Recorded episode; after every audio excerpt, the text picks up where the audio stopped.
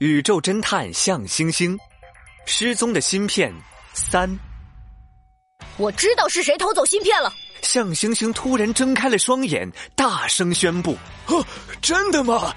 小侦探，快告诉我，那个人就是……”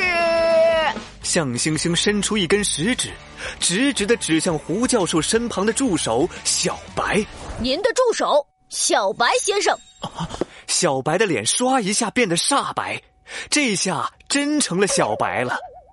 胡教授听到这个答案，不可置信的睁大了眼睛。小白先生，你趁胡教授没注意的时候偷走他身上的钥匙，接着等教授离开后，你偷偷进入实验室拿到芯片。你在桌上插入一根钢钉，钢钉上系了一根细绳，再将细绳的一头顺着通风口扔到窗外，锁上门出去，使现场看上去就像一个密室。接着，你让钥匙顺着细绳滑到桌上，最后。用力拽动细绳，将桌上的铁钉拔了出来。你手上的伤口根本不是被西餐刀切的，而是被细绳割的。我说的对不对？小侦探，你忘了案发时间我正在餐厅里吗？对呀，小星星，小白哥哥还拍了一张照片呢。安琪儿还有点糊涂，胡教授却好像一下子想到了什么。他望向了自己的学生，眼里都是失望。那就是小白先生露出的第二个破绽：照片的定位可以通过特殊的程序随意修改。这对小白先生来说是一件很简单的事。我只问小白先生一个问题：你点的套餐是这家店的下午茶套餐，供应时间是下午两点到五点之前。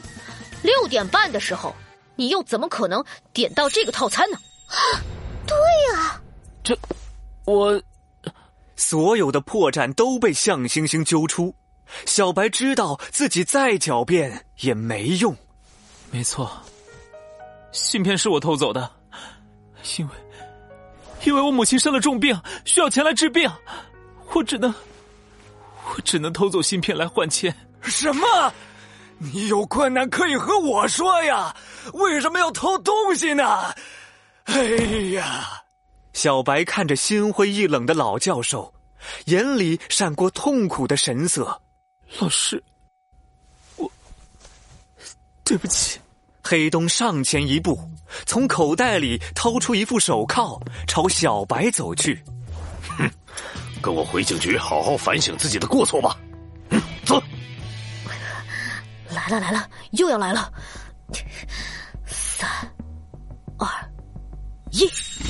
向星星闭上眼，在心里默数。果然，等他睁开眼睛时，除了他之外的所有人类都倒下了。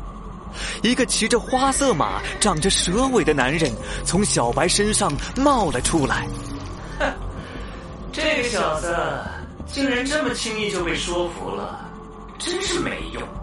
哼，果然，不管多可怕的经历，多来几次。就没什么大不了的了。又一次见到宇宙怪物，向星星已经非常淡定了。他从容的拉了一张椅子坐下，就像审犯人一样。说吧，你叫什么？蛇尾男被抢了台词，不由得哽了一下。你让我说我就说，那我多没面子呀！我偏不告诉你。他还没得一两秒，就听到一阵可怕的电子音。发现逃犯，罪犯编号零一八，罪犯编号零一八，姓名巴青，宇宙警察安琪儿开始逮捕。是宇宙警察？叫巴青的蛇尾男愣了一下，就看到一只雪白的巨兽朝自己扑了过来。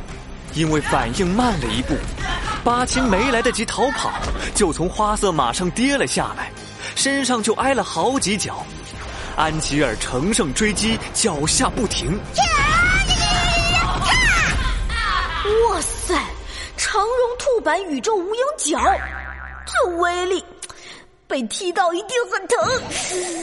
巴金被连续踢了好几百下，彻底失去了反抗能力。以宇宙警察的名义，借星辰之光，召唤星际牢笼。一座泛着银白色光芒的笼子从天而降。直直的落到八千身上，将他困住了。我不要回去，一阵白光闪过，笼子带着八亲一起消失了。搞定！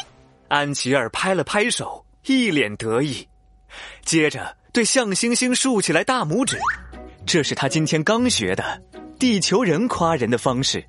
哈 哈向星星真棒，以后就像今天一样抢他们的台词，让他们无话可说，再打他们个措手不及。我看好你啊！我谢谢你了。安琪儿打了个响指，巴亲留下的痕迹便消失了。小白、教授、黑东和警察们都醒了过来。黑东怕胡教授伤心。使了个眼神，让向星星吸引老教授的注意力，悄悄将小白带了出去。胡教授，您认识我的父亲吗？是啊，向天先生曾经帮过我的忙。你和你的父亲长得真像啊！向星星询问了一些关于向天的事情，可惜老教授忘性实在太大了，好多事情都忘记了。啊，对了。胡教授突然一拍脑袋，指着桌上的机械小青蛙，对安琪儿说：“实验室的这只小青蛙的敏捷度被我调整了，希望能够帮助国家队训练运动员的反应能力的。小姑娘，你的反应速度都快赶上世界纪录了，要不要进国家队？我可以推荐。”啊啊！我们想起来，作业还没做完。胡教授，我们先走了！向星星吓了一跳，抓着安琪儿的手夺门而出。黑东刚拐进来，就听到了这句话。他伸出手将向星星拎了起来。臭小子，你不是说你作业已经做完了吗？啊！黑东叔叔，你